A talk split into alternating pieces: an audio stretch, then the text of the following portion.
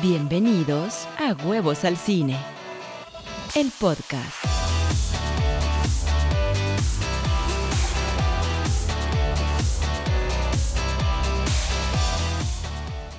Hola, ¿cómo están? Bienvenidos al podcast de Huevos al Cine. El día de hoy vamos a tener lo que he llamado Combo Reviews. Vamos a tener un montón de películas que por X o Y razones simplemente no saqué el video o se me pasaron o las vi tarde. Entre ellas, por ejemplo, tenemos a Cyrano, Muerte en el Nilo, Pig, Sing 2, Spencer, La tragedia de Macbeth, Scream, entre otras. Así que muchísimas gracias por estar aquí conmigo y comenzamos.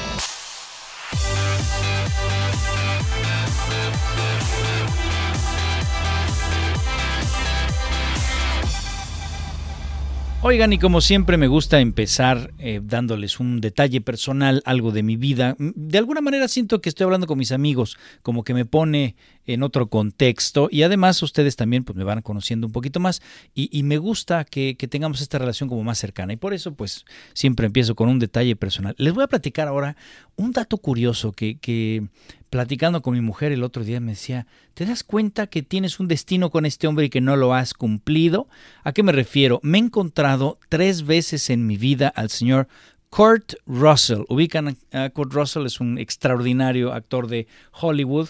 Entre sus películas más importantes, pues vaya, la que me viene a la cabeza inmediatamente es Escape de Nueva York, de John Carpenter, también The Thing, La Cosa, también de John Carpenter. Hizo esa hizo un combo ahí de películas con él, hizo Big Trouble in Little China, Escape de Los Ángeles, en fin, hizo varias con él, pero bueno, Escape de Nueva York es una de mis preferidas películas del señor Kurt Russell. Tombstone, también importantísima, Bone Tomahawk, recientemente los Hateful Eight con Tarantino, también salió en Once Upon a Time in Hollywood, en eh, Fast and the Furious 9, bueno, hasta en Guardianes, Guardianes de la Galaxia Volumen 2, él era el planeta Ego, ¿sí se acuerdan? Bueno, este amigo pues me lo he encontrado tres veces. La primera vez estaba yo todavía estudiando allá por 1900, 1998, más o menos, 1998. Entré, estaba yo en una plaza, fuimos al cine, unos eh, amigos y yo, y este, entré al elevador y en el piso siguiente estábamos nosotros tres, tres amigos, y de repente se abren las puertas y entra Kurt Russell, nada más dice, eh, good evening, y todos, eh, hi, todo así como, ay, pues normal, aquí con Kurt Russell, ¿no? En el piso de arriba estaba Tom Hanks y ahora pues, llegó Kurt Russell. Y entonces entró el amigo, nos dio la espalda y yo volteé a ver a los demás y decía, este güey es Kurt Russell, ¿qué le digo? Le saco así una, para en ese entonces no había celular, pero así como para sacar una selfie de lado y clic. No le pedimos foto, no le hablamos, nada, eso fue todo. La segunda vez me lo encontré, me lo encontré en un mall, iba, iba caminando, eh, en Hollywood también, ¿no? Iba caminando. Esto fue en uno de mis viajes de regreso. Ya me había yo regresado a Estados Unidos, digo, de Estados Unidos a México, y estaba yo trabajando, ya habíamos hecho Wow Cartoon. Y esto, ¿qué habrá sido? Como 2000, 2004, 2005, no me acuerdo bien. Pero por ahí me lo encontré en un mall, simplemente iba así del otro lado. Eh, había personas que lo veían, que le tomaban fotos, y él muy amable, muy tranquilo, se tomaba las fotos y seguía. Y dije, ¿qué? Me animo, me acerco. Dije, no, no, no, y no me atreví. Y la última vez fue apenas hace como justo antes de la pandemia tuvimos la oportunidad, mi esposa y yo, de ir a Vancouver, Canadá, porque estábamos tratando de ver si nos gustaba para vivir. Pero pues hace, hace mucho frío, entonces no nos gustó. Pero la ciudad y sobre todo la gente, maravillosas personas, de verdad es una maravilla. Vancouver muy amable, esto es otro, otro boleto, porque aquí luego en Estados Unidos la gente está muy enojada y la gente es muy racista y de repente hemos tenido problemas que no, ni entremos en eso. Pero mi punto es que entramos a un restaurante, un restaurante que había yo visto que era bueno, en internet hice mi reservación, llevé a mi mujer y estábamos sentados, y justo al lado se sentó Kurt Russell y Goldie Hawn. y mi esposa no los conoce. Entonces yo los veía y los vi, es un restaurante pues elegantón y entonces la gente como que los respetó, nadie se les acercó. Entiendo que además eran clientes porque ya cuando le pregunté al capitán me dijo, no, ellos vienen seguido, ellos están ahorita viviendo acá, aparentemente tienen una casa allá, no lo sé, pero el caso es que van seguido al restaurante. Y yo ahí le confesé a mi mujer, sabes, me he encontrado tres veces con esta al señor Kurt Russell y me dijo, ¿por qué no le preguntas? Pues al igual, tienes un destino, a lo mejor una de esas hace una película juntos. Y yo, Hombre, ¿qué más quisiera yo hacer una película con este señor? Y no me atreví. Y lo que le quiero decir es un diálogo de su propia película. Le, le, quiero decir, hey Snake, are you gonna kill me now? Para que me conteste, no, I'm too tired. Espero que hayas visto Escape de Nueva York, en donde viene ese diálogo casi al final de la película y me parece extraordinario. En fin, pues no, nunca me le he acercado al señor Kurt Russell. Ojalá y la vida me regale una cuarta oportunidad y ahora sí le voy a, ya tengo la frase perfecta, ¿no? Le voy a decir, y le voy a acercar, le voy a decir, desde que te he visto tres veces en mi vida, carnal. en fin. Bueno, pues ahí está mi pequeña historia, mi pequeña anécdota y el día de hoy vamos a tener 10 reviews, me parece 10 o 11, no lo sé, pero vamos a tener lo que le he llamado combo reviews de todas estas películas que he visto a lo largo de este año eh, y que por X o Y las vi tarde y entonces ya no era prudente sacar el, el video en YouTube porque iba a tener como 3 views o no son películas que hayan tenido mucha afluencia, como una que viene de Woody Allen, y que bueno, de hecho ni siquiera se estrenó en Estados Unidos, la fui a ver por ahí a, Querétaro, me parece que la vi. En fin, entonces que no saque el review a tiempo en YouTube y en consecuencia pues digo, bueno, vamos a, sacar aquí en el podcast que me sirva para hacer tanto entrevistas por un lado como este tipo de, de reviews y este tipo de, de mm, grabaciones de lo que no sale en YouTube. De esta manera se complementan muy bien los dos canales. Pero antes les quiero recordar mis redes sociales. Por favor, métete al TikTok, eh, inscríbete al Instagram, está mi Facebook. El TikTok es arroba Rodolfo Riva Palacio. Mi Twitter es arroba Rodolfo el Huevo y también por ahí está arroba Huevos al Cine. El Facebook Rodolfo Riva Palacio a la Triste. Acuérdense que tengo apellido compuesto. Es Rodolfo Espacio Riva Espacio Palacio Espacio a la Triste todo junto. ¿eh? Ahí sí no es compuesto. Ese sí es uno solo. No es a la Triste, es a la Triste. Y finalmente también está por ahí el Instagram en donde pueden encontrarme de dos maneras. Arroba Rodolfo Riva Palacio, antes, antes arroba Fofodator, ya expliqué por qué, ahora es arroba Rodolfo Riva Palacio, Rodolfo guion bajo Riva guion bajo Palacio, y el Instagram de Huevos al Cine, que es arroba Huevos al Cine, ¿no? Instagram de Huevos al Cine, donde estoy publicando un montón de cosas, ¿eh? de balazos y demás, eh, noticias rápidas que encuentro de cine y es contenido distinta. También pueden seguir a mi esposa, arroba soy Mónica Santa Cruz, ese es su Instagram, y a mi hija que va a ser una gran estrella, arroba yo soy Dione. Acérquense antes de que sea famosa y no los pele.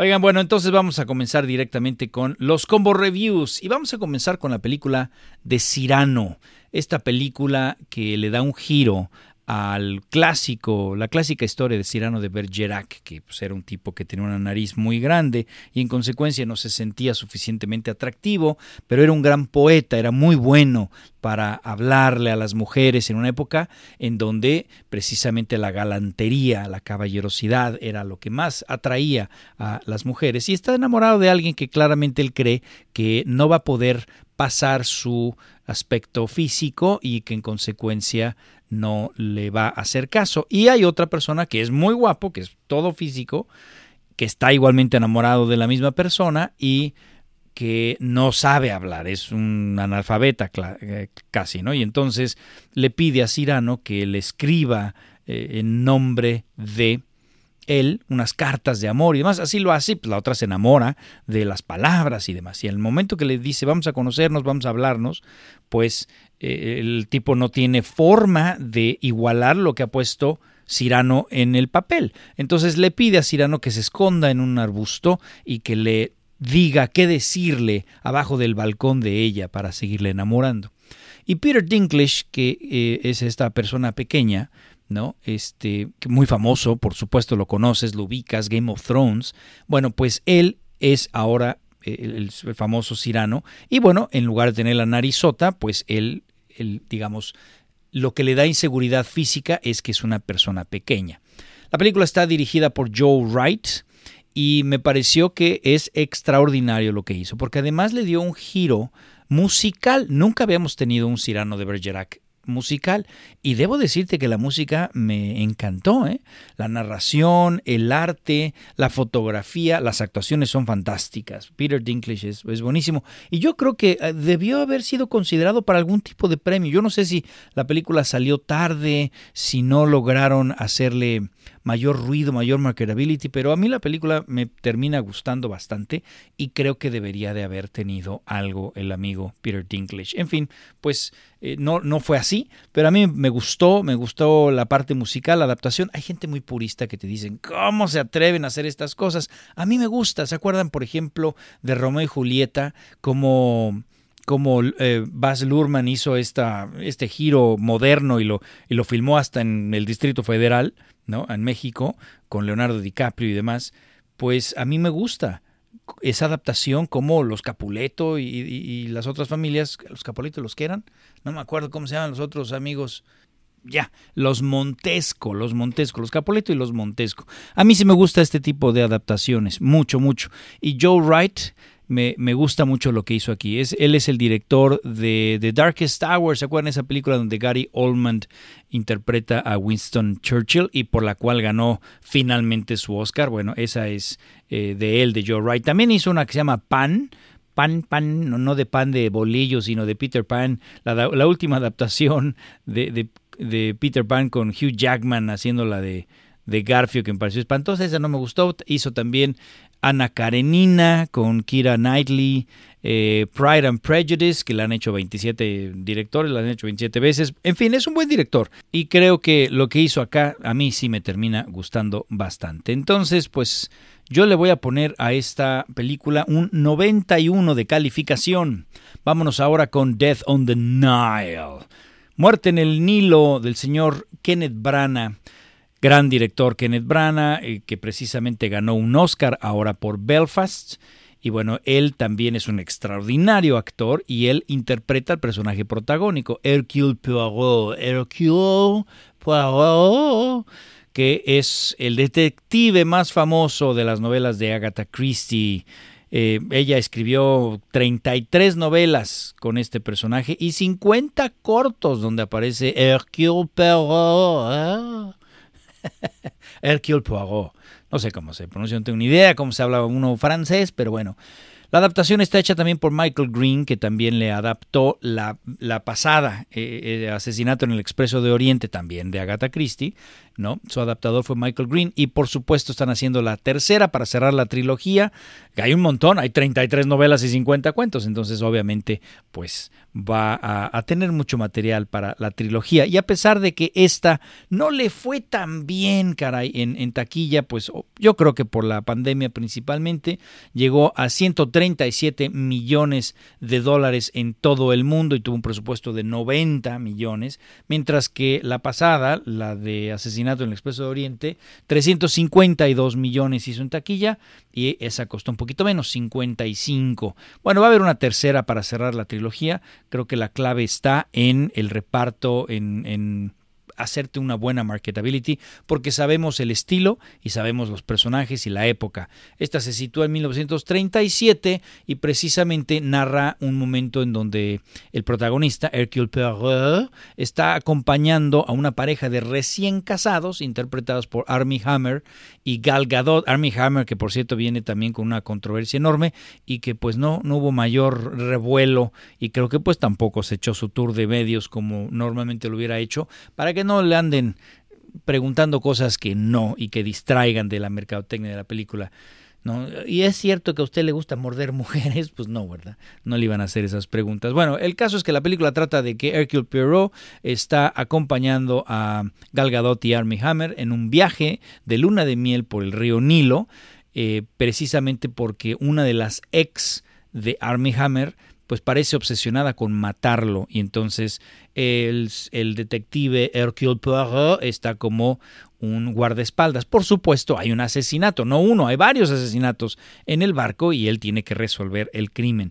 Este es un estilo de películas de detectives un poquito pues quiero decir a la antigua, pero pues es que realmente Agatha Christie escribió, escribió esto en 1937, entonces claro que es a la antigua. En ese momento estaba creando un género de estos detectives mega inteligentes que siempre van un paso adelante, que, que ahora ya es como una fórmula, ¿no? En donde se trata de que tú vayas y eh, te des suficientes pistas la película para que tú vayas como averiguando por dónde va, quién puede ser el asesino, quién es el sospechoso y de repente al final, obviamente el personaje protagónico va un paso adelante y ha visto cosas que tú no y que por supuesto te van a sorprender. Esa es la, típica fórmula de este tipo de género, pero que aquí Agatha Christie estaba realmente creando y además en una época, en un lugar como es el río Nilo, pues exótico, diferente y la verdad es que es fantástica, fantástica.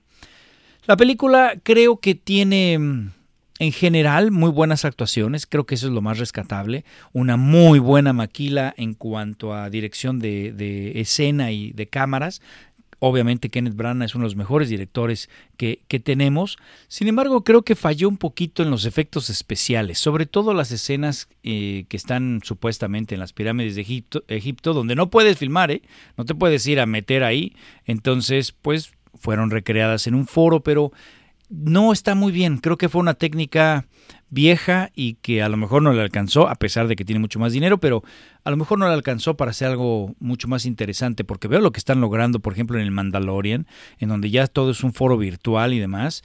Y bueno, mis respetos, ¿no? Y entonces creo que podrían haber hecho lo que quisieran, estar en la pirámide de Egipto, arriba, abajo, donde sea. Y no, no se logra bien, se ve bastante chafa eh, esas, esas escenas. En general creo que el tono también o te gusta o no, a final de cuentas es un tono mucho más ligero. Estas, estos thrillers ahora son mucho más crudos, los asesinatos son mucho más graves, las escenas son mucho más fuertes.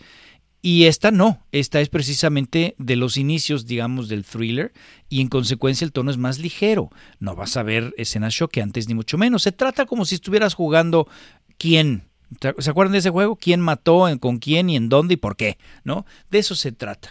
Y a mí sí me gusta, sí me termina gustando bastante la película porque me gusta a mí el, el género de thriller clásico, por decirlo de una manera. Debo decirte también que esta es la película en donde el personaje de Poirot está mejor explotado de las que lo hemos visto. Aquí no nada más eh, funciona como el típico detective súper inteligente, sino que también tiene un arco y te explican un poco de su pasado y te explica un poco de por qué tiene el bigote que tiene, porque es un bigotazo, ¿eh? no nada más es grande, es totalmente garigoleado y demás, y te explican por qué lo tiene y, eh, sin darte mayor spoiler, por si no lo has visto, hay un arco interesante de superación interna, de superación de una pérdida del personaje y que se ve reflejado, representado simbólicamente en el bigote. Entonces esa parte me gustó bastante. Yo le voy a poner a la película un 82 de calificación. La verdad es que vale bastante la pena. Vamos a cambiar rápidamente de tono y nos vamos a meter en una película que hasta yo me sorprendí que vi. Marry Me, Cásate conmigo. Oiga usted, dirigida por Kat Coiro, una directora que realmente no conozco, no quiero decir novata porque veo que tiene un montón de series de televisión y películas de, lo que antes le llamaban TV movies, ¿no? Películas de televisión. Pero bueno, es una película que hizo 50 millones de dólares en todo el mundo y costó 23. Creo que no le fue muy bien con Jennifer López y Owen Wilson. Ah, y Maluma. No se nos olvide Maluma. Oigan, es una película en donde, no sé si se acuerdan o si la vieron, pero les, así brevemente les digo de qué trata. Es una película en donde Kat Valdés, que es una increíble cantante, ¿no? muy popular, como, como es ella, como Jennifer López, pues se va a casar frente a todos. Se va a casar en un concierto que va a ser televisado con otro personaje interpretado por Maluma, que es también una estrella famosísima ¿no? de la música y que son pareja. Y justo antes de salir a, cantar la canción de Marry Me, Cásate conmigo, que precisamente compuso Jennifer López para la ocasión y cerrar su matrimonio, le enseñan un video que está viral en donde el amigo Maluma, pues, bueno, el personaje de Maluma, que es el personaje de Bastian, pues ¿qué creen? Que le puso el cuerno con alguien. Entonces todo el mundo está viendo el video mientras están en el concierto, ¿no? Porque es más importante ver el video. Entonces a todo el mundo le suena el típico cliché, a todo el mundo le empieza a sonar el celular, entonces todo el mundo empieza a, ver el celular y está el video, ¿no? Entonces, pues ella ve que toda la gente está viendo qué está pasando, ve el video y decide entonces no casarse con Maluma. Y ahí justamente hay un tipo parado en el público que se llama Charlie y Charlie precisamente pues ha decidido ir a este concierto para acompañar a su hija. Y en ese momento lo dejan tantito solito y traían un letrero con la palabra o las palabras Marry Me, que precisamente hacía honor a la canción y al evento. Pero como es el único casualmente que trae Marry Me, entonces lo está sosteniendo sin darse cuenta lo que está diciendo. Y entonces Kat Valdés, Jennifer López, en un momento desconsolado decide decirle yes. Y entonces suben al pobre de Charlie, que es Owen Wilson, y que se casan frente a todos. Nada más por despecho. Y entonces, bueno, esto se vuelve noticia y entonces, bueno, al ratito eh, todos los medios de comunicación se vienen encima, si es cierto, si lo quieres, si lo conocías, qué pasó. Y entonces hablan con Owen Wilson y le dicen, oye, pues vamos a tratar de seguir un poquito el teatro, nada más acompáñala para que no se vea ella mal. Y así lo hace y por supuesto se empiezan a enamorar. Este tipo de película romántica tiene una fórmula. Acto 1. Chico conoce a chica y se enamoran. Acto 2 el amor crece para después perder a la chica. El chico pierde chica. Y acto 3, chico recupera chica, ¿no? Porque algo hace en, su cambio interno, algo supera y entonces recupera a la chica. En otras palabras, ahí les va. Acto 1, chico conoce chica y se enamora. Acto 2, chico pierde chica. Acto 3, chico cambia y recupera chica. Así. Esa es la fórmula. Y siempre es así. Y siempre en las películas románticas es el hombre el que está fallido, el que conoce, eh, algo le pasa, algo hizo mal, etcétera, y él es el que tiene que hacer ese cambio para ir a recuperar a la chica perfecta. Y ya me la conozco. Sin embargo, una de las cosas, y esto va con spoilers, porque esta no la van a ver, entonces, si, no la has visto ahorita, no te voy a ir a hacer correr a que la veas. Entonces, esta va con spoiler. Lo que me gustó de esta es que la que tiene que cambiar es ella cambiaron la fórmula. La que tiene que superar algo en ella, en su interior, es la chica.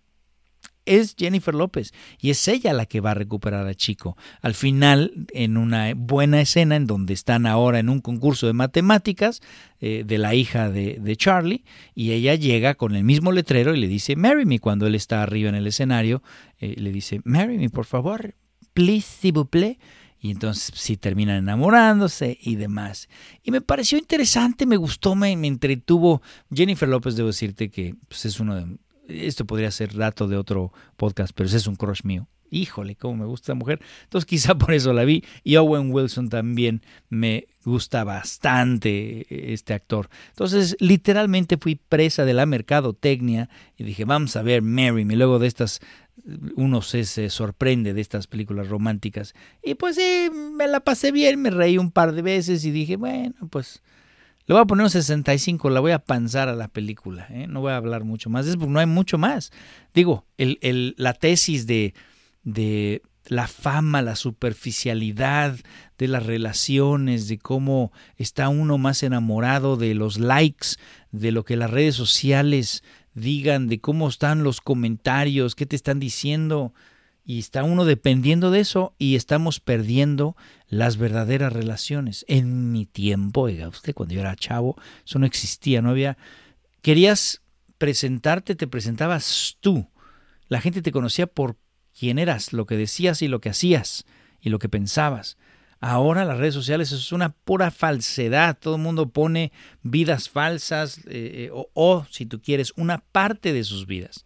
Y entonces, si solamente estás viendo donde estás sonriendo, estás tragando algo bien bonito, estás de viaje y demás, pues uno cree que, ah, la vida perfecta de estas personas, ¿no? No es cierto. No es cierto. Hay, hay una película y se me escapa cuál es. No me acuerdo, pero se me quedó la cita en donde le enseñan un álbum a un papá, ¿no? Le dice, mira papá, lo feliz que fui con esta chica y pues la perdí. Otra de estas películas románticas y en este caso sí era él el que tenía que cambiar. Entonces le, le enseña a su papá el álbum y dice, mira qué felices éramos. Y se voltea al papá y le dice, mira, lo más importante de un álbum no son las fotos, sino los espacios entre las fotos. Ahí es donde está la lucha de la pareja, ahí es donde está eh, el cambio, la evolución, el, superar tus problemas, la comunicación entre ustedes para que llegue la siguiente foto donde estén sonriendo. Eso es lo más importante del álbum. Y me encantó, me encantó lo que dice el papá. En fin, ya me estoy explayando en algo que no tengo por qué explayarme más. Número cuatro, Spencer dirigida por Pablo Larraín, este chileno que hizo, por ejemplo, Jackie. Eh, ¿Se acuerdan de, esa película?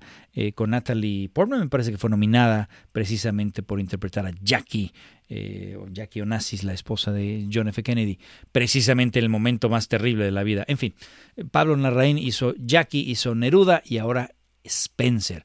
No me gusta mucho Pablo Larraín porque elige momentos para presentarte la vida de sus personajes que francamente yo quitaría, que son aburridos. Pero bueno, está donde está por algo, me explicó.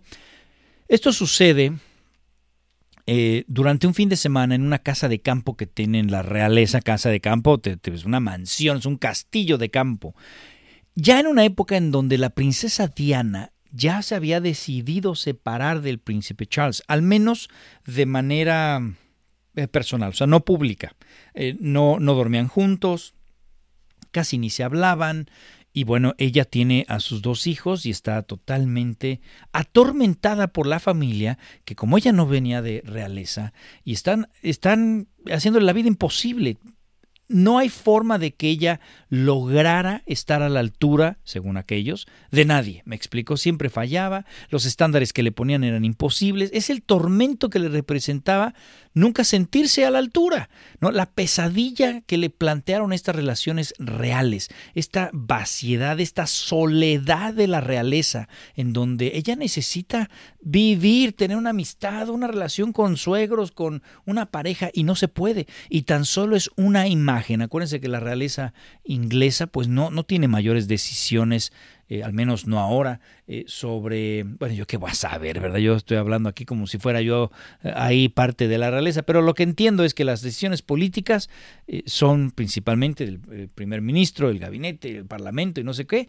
mientras que ellos son más un símbolo de lo que pues fue la monarquía de antaño, ¿no? Entonces es un símbolo que son los valores ingleses y una cantidad de cosas. Y entonces ella tiene que fingir estar bien y entonces la, la, pobre no, no puede. Curiosamente es con Kristen Stewart, a quien yo acabo de poner en la lista de los 10 actores y actrices más malos con una actuación buena. Bueno, precisamente puse a Kristen Stewart por esta, ¿no? Porque en general me ha parecido muy mala. No he visto mucho de ella. He visto Los Ángeles de Charlie y toda esta saga de Twilight.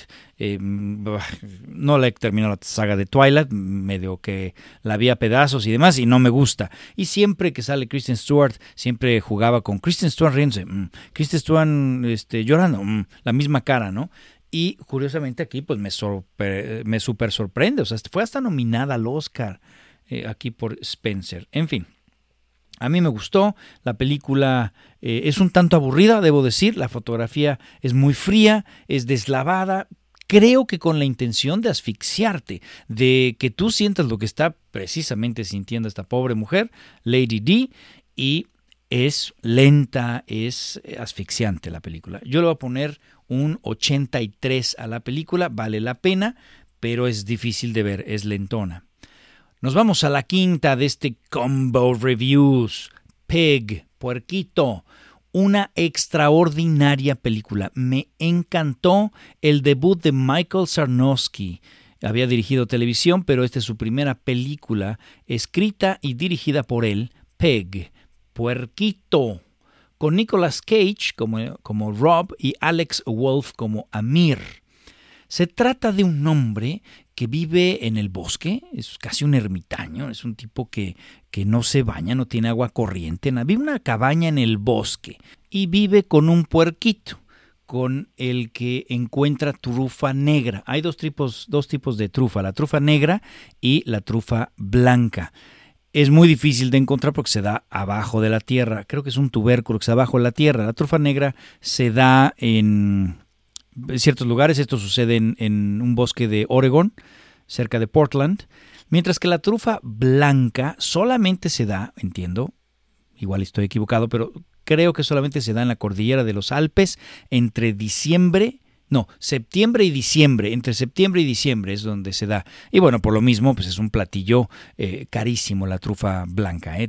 Sale cientos de dólares el tener eh, trufa blanca mezclada con los alimentos. Pero la trufa negra es mucho más común y también hay que encontrarla debajo de la, tierra y son los puerquitos lo que la encuentran. Entonces, esta persona vive con este puerquito en este bosque, en esta cabaña, y precisamente pues sacan trufa, él la prepara, la limpia y la vende. Y van precisamente a comprarle la trufa, le llevan cosas y él no se mueve de ahí. Y es un ermitaño, no habla con nadie, aparentemente no tiene ninguna relación con nadie, es súper malhumorado, casi, casi, insisto, ni habla, no se baña, no se asea, una barba impresionante. Y un buen día, por desgracia, le roban el puerquito. E, él trata de defenderse, pero pues le, lo dejan inconsciente y se llevan su puerquito. Y entonces él no tiene otro remedio más que regresar a la ciudad para buscar a su puerquito. Y precisamente el personaje de Alex, eh, Alex Wolf, que es el personaje al que le vende la trufa, bueno, pues le ayuda le ayuda y junto con él empiezan esta travesía a través del underground de la cocina, ¿no? Y, hay como peleas callejeras underground donde los chefs se pelean, este va a conocer un chef de mucho nombre, se va a restaurantes, etcétera, y resulta que él es un chef. Él había sido un chef muy famoso, muy famoso, con un restaurante increíble. Pero algo le sucedió. Al principio vemos como que hay una grabación que él no puede escuchar, una grabación que le hizo su esposa en un cassette de cumpleaños, en donde le canta una canción y le da un par de palabras y aparentemente pues él perdió a su esposa. Y es precisamente por eso que se eh, autoexilia y se va precisamente a vivir esta cabaña. A mí me parece extraordinaria la película, primero porque es muy original, es una trama increíblemente diferente, presenta un mundo entre real y fantástico, porque no creo que los chefs tengan peleas on the ground, donde se agarren a golpes por apuestas y demás, no lo creo, pero sí eh, presenta lo competitivos que pueden ser los restaurantes, los chefs, lo, lo, lo malos humanos que pueden llegar a ser precisamente por alcanzar una fama, un éxito, las estrellas Michelin famosas y demás. Y entonces es un mundo que yo no conozco es una trama totalmente diferente. Pero sobre todo lo que más me llama la atención es que a donde él va no se asea, no se baña. Eh, él por supuesto se mete a las peleas callejeras para tratar de eh, que le den si gana la pelea. Eh, bueno, no, no, ni siquiera si gana, si aguanta los golpes, la paliza, porque no se puede defender. Entonces, si aguanta la paliza, entonces le van a dar información de su puerquito. Y entonces todos esos golpes no se los cura no se cambia, no se baña y va hacia todos lados. Y me pareció una increíble metáfora de su interior. De esa manera va el tipo, por dentro, va destrozado, con los golpes que le ha dado la vida a la sociedad, va destrozado por dentro. Precisamente eh, así va el tipo. Esa es la imagen como está adentro. Es un reflejo de su interior. Me encantó esa metáfora. Porque así es la vida. La vida te va a poner una madriza espectacular. Vas a tener muertes de personas allegadas, vas a tener fracasos, vas a tener eh, N número de problemas que no superas, te van a correr, vas a tener desamores, lo que sea. Y si solo te concentras en eso, bueno, entonces ves la vida de una manera terrible. Vas a ver la vida como una eterna despedida, despedida a tus seres queridos, despedida a tu juventud, despedida a, ciertos alimentos que ya no puedes comer, despedida a oportunidades que se te van, etcétera. Y entonces vas, bueno, destruyéndote de esta manera. Hay que ver la vida como ciclos que se cierran, pero otros que se abren. Y ese es el arco que este personaje eh, va a, tener. Es un ciclo que no ha podido cerrar. No ha podido, se siente absolutamente madreado por la vida. Eh, por supuesto, la, situación con su pareja no la ha superado. Y bueno, no te digo qué le pasa con el puerquito ni más, porque sí vale la pena que la veas. Está en Hulu, es extraordinaria la película, pero bueno, él tiene que aprender a cerrar sus ciclos pasados para poder seguir adelante, porque si no, se va a quedar como esta figura desgarbada, absolutamente golpeado por la vida y que aparentemente no tiene vida misma por delante. A mí me fascinó la película. La primera vez debo decirte que no fue una buena experiencia. La, la vi y dije, híjole, qué cosa tan complicada. Pero después no pude dejar de pensar en la película y al día siguiente la volví a ver y me fascinó. 89 mi calificación para Peg. Número 6, Sing 2 o Canta como quieres, o no sé cómo la opción en español, Sing 2, eh, por el director Garth Jennings, que también hizo Sing 1 y La Guía del Viajero Intergaláctico. Si no has visto esta o leído el libro de La Guía del Viajero Intergaláctico, te lo recomiendo. Es una comedia muy divertida de ciencia ficción, en donde estos constructores alienígenas de una ruta pues van quitando, así como cuando construyes una carretera y tienes que tumbar árboles y casas y demás pues resulta que la Tierra está en el camino de, este, de esta ruta y entonces la van a destruir y pues la vuelan en pedazos, la vuelan en pedazos la Tierra porque pues estaba en el camino de esta ruta intergaláctica y el único sobreviviente es un pobre inglés, bueno, para nada, que tiene la fortuna de ser amigo de un alien y entonces le dice, oye, pues por cierto, van a destruir la Tierra en, en, cinco horas. ¿Cómo? Sí, sí, vente conmigo. Y entonces se va y anda el pobre viajando por, por el espacio sin planeta. Es muy simpática, de verdad. La película está también muy, muy bien. Es, es una joya esa película. Bueno, esta de Sing 2 eh, nos regresa a este mundo en donde estos animalitos que tenían este sueño de ser cantantes y explorar su talento. En la primera fue un poquito la superación personal, de, de encontrar esta autoconfianza para poder pues desenvolverte en el escenario y cantar, explorar tu arte. Esta segunda me gusta que lo lleva a un siguiente nivel. Resulta que el teatro pues ya no está dejando mucho dinero y se ha vuelto algo rutinario para este pequeño koala que es el director del, teatro y dice, necesito algo más, quiero llevarlo a un siguiente nivel. Y hay una especie de show de talento estilo American Got Talent, eh, para llevar tus shows a Las Vegas. Entonces él va y propone un show y por supuesto las audiciones fallan, pero alguien por ahí tiene una locura, me parece que el cerdito tiene una locura y dice, no, es que yo tengo esta idea de hacer algo, una space opera, algo en el espacio, pero musical. Y dijo, ah, eso sí me gusta. Venga, vamos a intentar eso. Y entonces empiezan esta aventura para tratar de montar este show con todo en contra. Me explico, con el productor que en realidad no, no, le interesa el show, simplemente le gusta la fama, está utilizando el show para otro tipo de objetivos que tiene, su hija quiere aparecer, pero es malísima la hija, aparte de todas las dificultades, tiene poco presupuesto, etcétera. Entonces, está muy muy bien integrado esta aventura nueva en el mundo del espectáculo. Nuevamente todos los personajes tienen algunos mejores que otros, pero tienen sus arcos, eh, tienen cosas que superar. El koala, siendo el personaje protagónico, eh, por Matthew McConaughey lo, lo, interpreta, bueno, tiene que por supuesto superar algo y entender algo de sí mismo. Y también es una crítica al, al negocio del cine, al show business, ¿no? Cómo, cómo funciona el show business. Y bueno, tiene cosas clichés, por supuesto, como te digo, el, el, productor que está detrás del show, pues tiene su agenda secreta, entonces lo que menos le interesa es el show y por supuesto termina pagando las consecuencias porque a final de cuentas, cuando haces películas de animación como esta, los mensajes tienen que ser claros y directos con buenas tesis, ni modo que le digas a un, a un niño que el crimen paga, ¿no? O cosas así. Entonces, bueno, en ese sentido es predecible, pero está muy bien animada, obviamente tiene todo el dinero del mundo para pagar las licencias de grandes canciones ¿no? Y tienen a Billie Eilish, por ejemplo, nada más para una audición y no queda.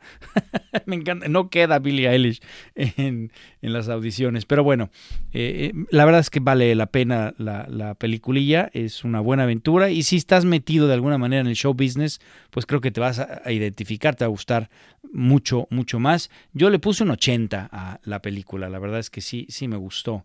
Número 7, Scream. Esta, este review lo debo desde enero. El regreso de Scream, dirigida por Matt Bettinelli y que hizo Ready or Not y que por supuesto Blumhouse ha estado eh, detrás de todas estas eh, franquicias de terror y este revivir el terror eh, en toda su expresión. Ya lo hizo con Halloween y entonces ahora lo lo quiere hacer con Scream. También se está metiendo con Hellraiser. Vaya, está tratando de adquirir todas las propiedades que fueron en los ochentas exitosas y revivirles, darles un giro. Y lo ha hecho muy bien. La verdad es que ha hecho cosas fantásticas. La trilogía de Halloween, bueno, no he visto la última obviamente, pero pero lo que ha hecho me ha gustado bastante. Y bueno, pues ahora toman esta propiedad del señor Wes Craven, que allá en 2011 inició con esta franquicia de Scream y que es el uso del terror, pero bien hecho. Un poquito lo que hicieron las películas de El Conjuro, que retoman esos clichés, ¿no? Acá también. Me acuerdo cuando vi Scream, dije, pues todo esto ya lo he visto. El jump scare, el serial killer, la forma en la que utilizan la música, el manejo de las tomas que va caminando hacia atrás, no dejándonos ver hacia dónde va caminando, ¿no? Precisamente para que entre una mano a cuadro o, o algo así.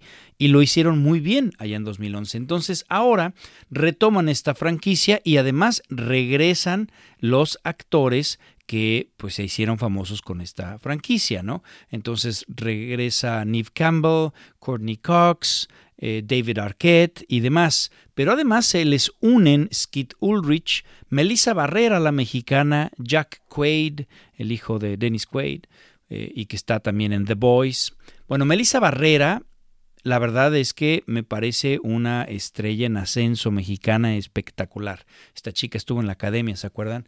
Y bueno, eh, también está in the Heights, baila y canta y actúa perfecto, tiene una serie de televisión, estuvo en una serie de televisión que se llama Vida y ahora pues está en esta franquicia de Scream y poco a poco la vamos a ir conociendo muy bien. Me parece muy talentosa, muy bonita y y de verdad que, que, hace aquí un buen trabajo. Ella es de hecho la protagónica, o una de las protagónicas, porque, bueno, te imaginarás que Courtney Cox y Neve Campbell, que eran las protagónicas de los Scream pasados, pues ya son un poco mayores, entonces tienen como dos tipos de protagónicos. Los que vivieron los horrores de aquel Scream y los nuevos que están empezando a vivir esto. Es el regreso de la franquicia con una fórmula que, bueno, es cliché, es predecible, es tal cual el uso del cliché, abrazarlo abiertamente. Esto es una secuela, o sea, esto podría ser llamado Scream, ¿qué, sería? Scream 6, Scream 5 o 4, no me acuerdo, pero bueno, la siguiente, creo que sería que eh, Scream 5, ¿no?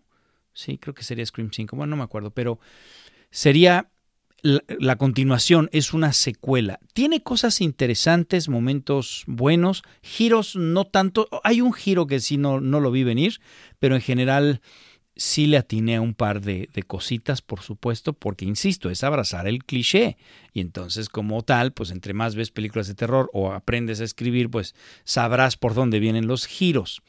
Pero bueno, de todas maneras, la película es entretenida, eh, Courtney Cox apenas si puede mover la carita de tanta operación, pero bueno, está bien. Y además creo que van a regresar ya para la siguiente. Se anuncia Scream 6, así que pues ahí viene esta franquicia. Yo francamente, bueno, es nada más para pasar el rato, no creas que es fantástico.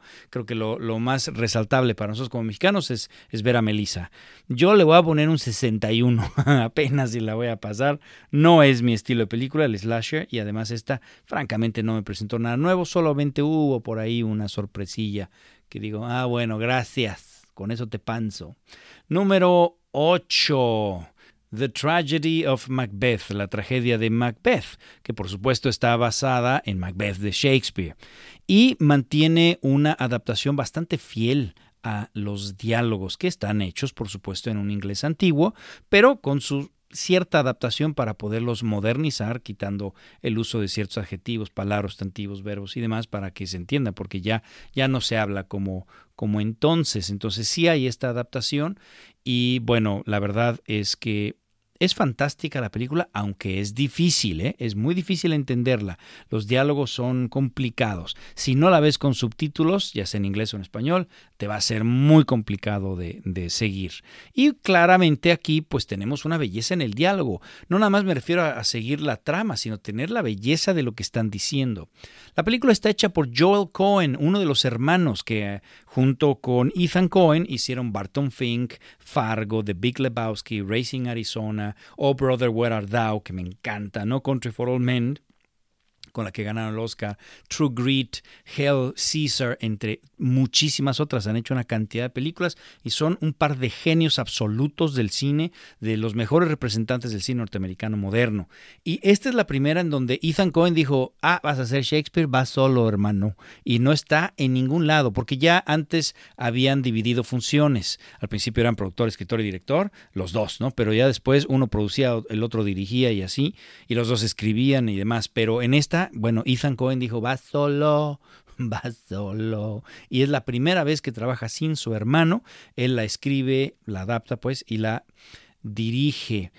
Además, bueno, pues tiene extraordinarias actuaciones de Frances McDormand, que es su esposa, por cierto, la esposa de Joel Cohen, y Denzel Washington. Denzel Washington estuvo nominado al Oscar.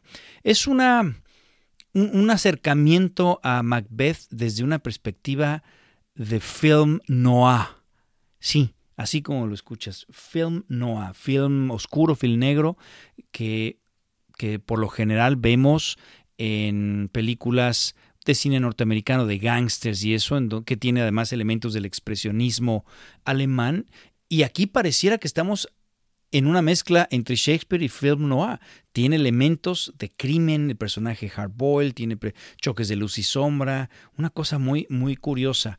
Además, es una película que vive con una especie de limbo. No es ni una obra de teatro, no está en escena como tal, pero tampoco es una película, porque todo lo hizo en set, no salió a una sola locación, inclusive cuando ves playa o ves castillos y demás, todo es foro, ¿sí? Todo estuvo en un foro con mucho efecto especial. Si te pones a buscar cómo hicieron eh, esta película, el detrás de cámara, te vas a dar cuenta que hay muchísimo, muchísimo efecto para dar profundidad de campo, para dar las alturas de los castillos, para dar los pozos, los efectos, el agua, una cantidad de, de cosas, los cuervos, los animales y demás.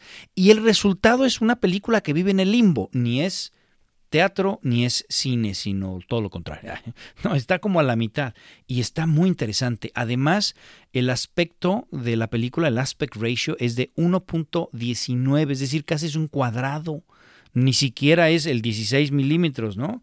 Que es como la televisión eh, antigua, ¿no? Este, y tampoco es el 1.35 eh, y mucho menos los más grandes que son propios del cine. Esto es 1.19, dando un cuadrado, lo cual también lo hace muy artificioso, ¿no? Es como una mezcla de géneros entre televisión, cine y teatro, lo cual es interesante, vaya, eh, valoro muchísimo que un director como, como él, como Joel Cohen, pues quiera innovar, que quiera hacer algo distinto, ¿no? Y este es de verdad algo que vale muchísimo la pena, sobre todo por la actuación de Denzel, Denzel Washington. Frances McDormand está un poquito mm, miscast, me parece que que está ya un poco grande para el papel, para ser la esposa de Macbeth, que es Denzel. Me parece que está un poquito grande, parece más su mamá, digamos. ¿sí? Y además, pues creo que no es su género de Frances McDormand. Le costó trabajo el Shakespeare, le costó trabajo el inglés. De repente, de verdad, si no se entiende en general, pues a ella se le entiende un poquito menos, ¿no? Y, y bueno, la película pues narra esta una vez más, Shakespeare toca cuestiones de tragedia, cuestiones de oráculo, destinos y demás, en donde le profetizan a Macbeth que él va a ser el, el, rey de Escocia. Y en consecuencia estas brujas como que le, le dan un maleficio porque entonces él empieza a desesperarse, empieza a querer ya ser el rey y entonces empieza a planear asesinatos y esto provoca que su ascenso al poder sea muy turbulentoso y lleno de tragedias, mentiras, eh, traiciones y, pues los destinos turbios propios de las tragedias griegas. En fin, ahí está. A mí me gusta porque es mágica, porque te atrapa, pero no ofreció mucho más. Es una fiel y difícil adaptación, pero no, no ofrece nada, nada distinto me pareció interesante como experimento. son grandiosos los actores y te atrapa, pero hasta ahí. Yo, aún así, le voy a poner un 89. Es realmente interesante la película en ese sentido. Número 9. Rifkin's Festival, el Festival de Rifkin's. Esta película es del señor Woody Allen y como sabemos, bueno, pues tiene acusaciones fuertes de avances inapropiados para con una de sus hijas adoptivas. Aparte sabemos que se divorció de Mia Farrow para luego casarse con una de sus otras hijas adoptivas. Una situación muy compleja. Hay un documental eh, eh, en ¿qué es? HBO Max, Farrow versus Allen. Interesante y que cada quien se, se formule sus opiniones. Pero por lo mismo, pues el señor está vetado. En Estados Unidos no podrá nunca ni filmar ni hacer una...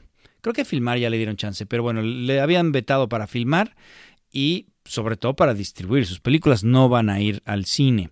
Aún así hay un grupo de actores que sigue queriendo trabajar con él, ya no puede conseguir a quien sea, y el señor sigue filmando. Tiene 86 añotes el señor, nació en el 35, 1935. Es uno de mis cineastas favoritos, independientemente que como persona puede ser espantoso, pero es uno de mis directores favoritos, es uno de los que más me han influenciado a lo largo de mi, de mi carrera. Tiene, por supuesto, grandísimas películas, grandísimas. Manhattan siendo quizá una de las que más me han gustado, una de las mejores películas. Annie Hall, Midnight in Paris, recientemente Un día lluvioso en Nueva York. Blue Jasmine es fantástica. Eh, Café Society, Hannah y sus hermanas. Bueno, es que es inacabable la, la la lista de películas, por supuesto en sus inicios, Bananas, todo lo que quería saber acerca del sexo pero temía preguntar, Robó huyó y lo pescaron, Mighty Afrodita, híjole, que es que había otra que me gustaba mucho, mucho, Interiores, qué barbaridad, Interiores es fantástico, Días de Radio, uff, había una, Selig, Selig me gusta mucho. Ah, Historias de Nueva York, esa, esa son tres cortometrajes, uno de Martin Scorsese, el primero, el segundo de Francis Ford Coppola, que es malísimo, y el tercero de Woody Allen, y es extraordinario. Danny Rose, Alice, eh, Shadows and Fog, qué bruto, balas sobre Broadway, no, no, no, es una carrera impecable la que ha hecho, pero curiosamente esta última, esta del Festival de Rifkin, es una de sus peores películas. Está interpretada por Wallace Shawn y Gina Gershon, los papeles protagónicos. Siempre él busca protagonistas que imiten la personalidad que él tiene, este personaje que, que, tiene como, como muy nervioso, siempre lleno de doctores, psicólogos y, y, con una inseguridad apabullante, ¿no? Y eso sí, muy intelectual y demás, siempre busca quien pueda, desde que él decidió ya no volver a salir, porque antes los interpretaba él, siempre busca a alguien que pueda interpretar esos personajes. En, en Días de Lluvia o Lluvia sobre Nueva York, eh, pues fue Timothy Chalamet y lo hizo espectacularmente, ¿no? Y aquí entra Wallace Shawn, que tampoco es ningún joven, es bastante grande el, el amigo y creo que ese es uno de los problemas, porque el ritmo que tiene Wallace eh, Shawn, pues ya no es el de un joven, es el de un hombre de 78 años. Y entonces, si bien le queda al personaje, si le hubiéramos dado esto hace 20 años, hubiera estado perfecto, pero ya se nota su edad y la verdad es que es lo que más me costó trabajo. Cada vez que lo, lo tenemos de protagónico, entonces cada vez que está él hablando, digo, ¡ay, qué flojera! La verdad es que no me atrapó mal Wallace Shawn. Eh, no es un miscast, simplemente ya está muy grande para el papel. Gina Gershaw está maravillosa, es de sus mejores papeles que le he visto a Gina Gershaw y, y la verdad es que lo hace muy bien se trata de una pareja en donde él es un cineasta, o más bien crítico de cine, frustrado, que no ha logrado el éxito y que es muy apocado y penoso y demás. Pero Gina es una gran productora de cine, muy exitosa, y una de sus películas, en donde ha contratado a un director joven, guapísimo, que está de moda y demás, pues va a presentar una de sus películas. Y entonces le dice a su esposo, acompáñame, vente, vamos al festival aquí al Festival de San Sebastián, el norte de España. Entonces van y bueno, ella por supuesto tiene todo un itinerario, tiene que atender la premier y demás, y él mientras empieza a divagar por ahí y los dos, tanto ella como él, pues se van enamorando, ella de su director, termina teniendo una affair con él y termina por supuesto diciéndole ya no quiero nada contigo, eh, este chico me hace sentir otra vez joven y demás. Y él también, curiosamente, se enamora de una doctora, ¿no? Y entonces empieza a hacerse el hipocondriaco, otra de las características propias de Woody Allen, para visitarla varias veces, termina saliendo con la doctora por ahí al, a conocer España, a la doctora le engañan y entonces se hace un merequetengue. Pero lo interesante de la película es que cada escena hay una referencia a alguna película, ¿no? Y entonces, hoy no quieres venir, le dice Gina a su marido, no quieres venir a va a haber una conferencia de, de, Bergman y el séptimo sello, ¿no? Su película famosa, el séptimo sello. Y entonces dice, no, muchas gracias, es que yo ahorita voy a ir a la doctora. Y entonces la siguiente escena replica Vittorio Storraro, que es su, su, fotógrafo desde hace unas cuantas películas para acá, replica la fotografía, el estilo, la, la, película, el estilo de película, el aspect ratio, las tomas, etcétera, de El séptimo sello. También duplica a Godard eh, sin, sin, aliento. También por ahí está El ángel exterminador de, de, Luis Buñuel. Y entonces va como atravesando distintas películas, ¿no? Siguiendo esta historia de desengaño, de, de amor, ¿no? Y desengaño. Y creo que la película es nada nuevo, lo hemos visto eh, bastante, ¿no? En Woody Allen y demás. Y me gusta que él siempre está buscando narrar su película desde otra perspectiva. Eso, eso es lo que funciona. Pero la película es muy lenta y francamente es muy aburrida la película. Entonces eso es lo que tiene en contra. 70 le voy a poner a esta película de Woody Allen. Y vamos a terminar este combo review con Being the Ricardo, siendo la familia de los Ricardos. Being the Ricardos con Nicole Kidman, J.K. Simmons, que fue nominado, y Javier Bardem.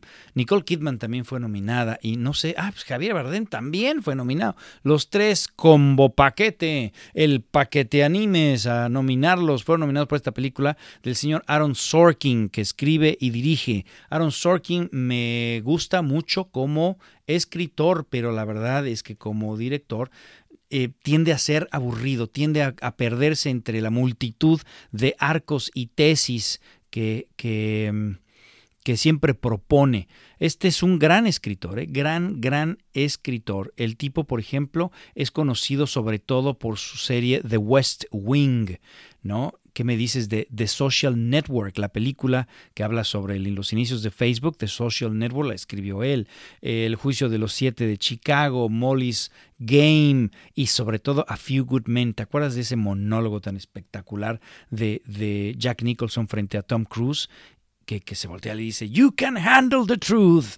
¿no? Ese monólogo lo escribió el señor Aaron Sorkin. Entonces, como escritor es fantástico, pero el momento que él se quiere dirigir falla siempre en darle vida a sus actores, ¿no? Se, se enamora de su texto y en consecuencia está más preocupado porque se diga eso y los personajes de repente se ven muy muy robotizados, muy parcos, muy faltos de emoción, y esta no fue la excepción. Aquí retrata un momento de la carrera de Lucy Ball y su marido Desi Arnaz. No sé si saben quién era Lucy Ball. Ella hizo el show de I Love Lucy, que fue uno de los primeros sitcoms de la televisión norteamericana, ¿no? Y, y que yo pues, llegué a disfrutar en su momento, la verdad.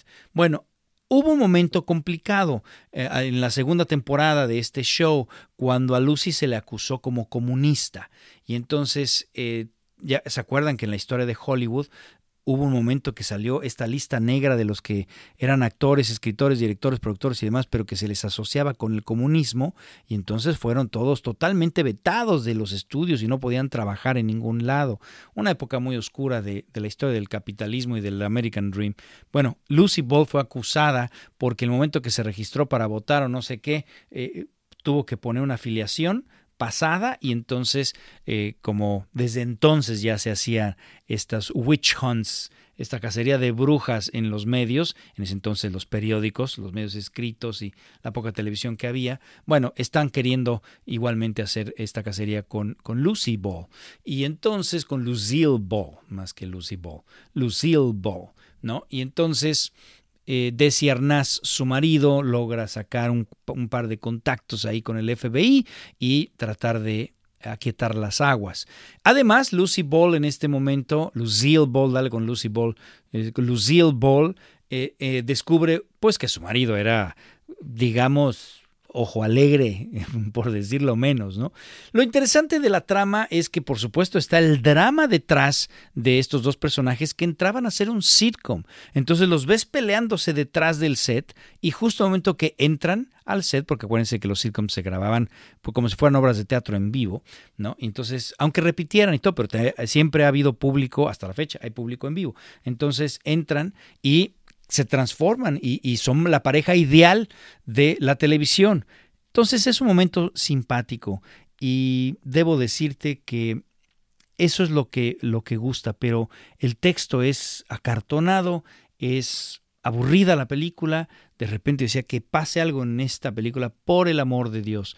Me parece que la, la nominación de J.K. Simmons es gratuita, hay muchísimos más que debieron haber sido nominados antes de J.K. Simmons, ¿no?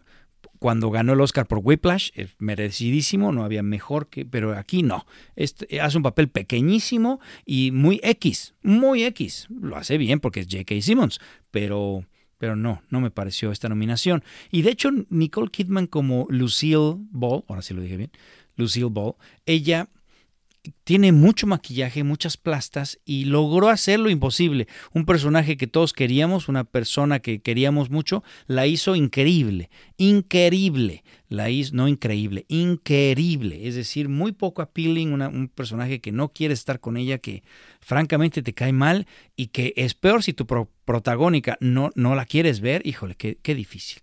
Entonces, a mí no me gustó esta película nada es quizá la peor de las tres que ha dirigido el señor Aaron Sorkin, siendo la mejor, por supuesto, El juicio de los siete de Chicago y después Molly's Game, pero esta sería la, peor de su trilogía que ha dirigido. No trilogía porque nada más lleva tres, no creas que están unidas de ninguna manera.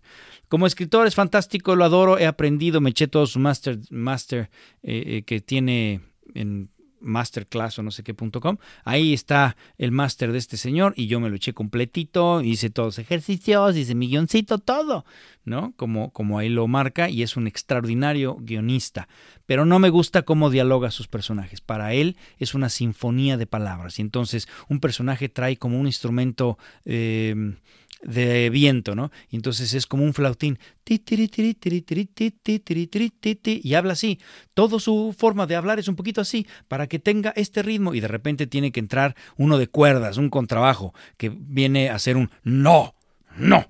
¿Qué estás haciendo? No. Y es un pom, pom pom, pom. Entonces tiene ti, tiri, tiri, tiri, pom, pom, pom, tiri, tiri, pom, pom. Él así es como visualiza los diálogos. Va haciendo una sinfonía en su cabeza y así los dirige.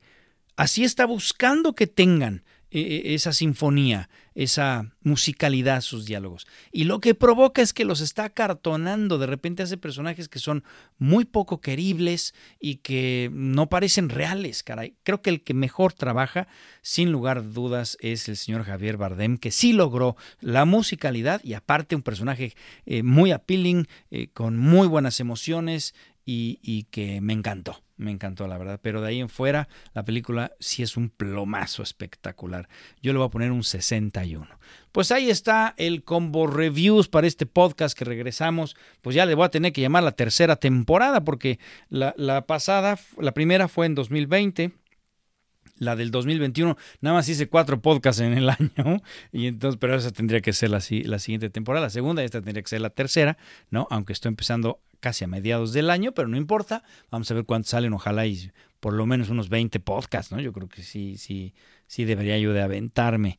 En fin, pues ahí está eh, el combo reviews con todas estas películas que se me pasaron. El siguiente podcast me va a aventar todas las series de televisión que he visto y que no vale la pena hacer un YouTube video. En fin, si te gustó, por favor, entonces sígueme. Acuérdate que está el, blog de YouTube. Si por cualquier cosa tú llegaste aquí por otro lado y no sabes que tengo un blog de YouTube, así ponle huevos al cine. ¿sí? Eh, te recuerdo las redes sociales, mi Twitter, eh, arroba Rodolfo el Huevo, el TikTok Rodolfo Riva Palacio, también el Facebook Rodolfo Riva Palacio a la Triste, cuatro palabras, Rodolfo espacio Riva espacio Palacio espacio a la Triste. El Instagram tengo dos, arroba Rodolfo-Riva-Palacio y arroba huevos al cine, todo seguidito, en donde en el mío, pues en el personal, ahí estoy subiendo cosas de mi familia y demás, mi vida, mientras que en el otro estoy tratando de dar noticias de cine y demás. En fin, muchísimas gracias de verdad por escuchar este podcast y nos escuchamos la siguiente.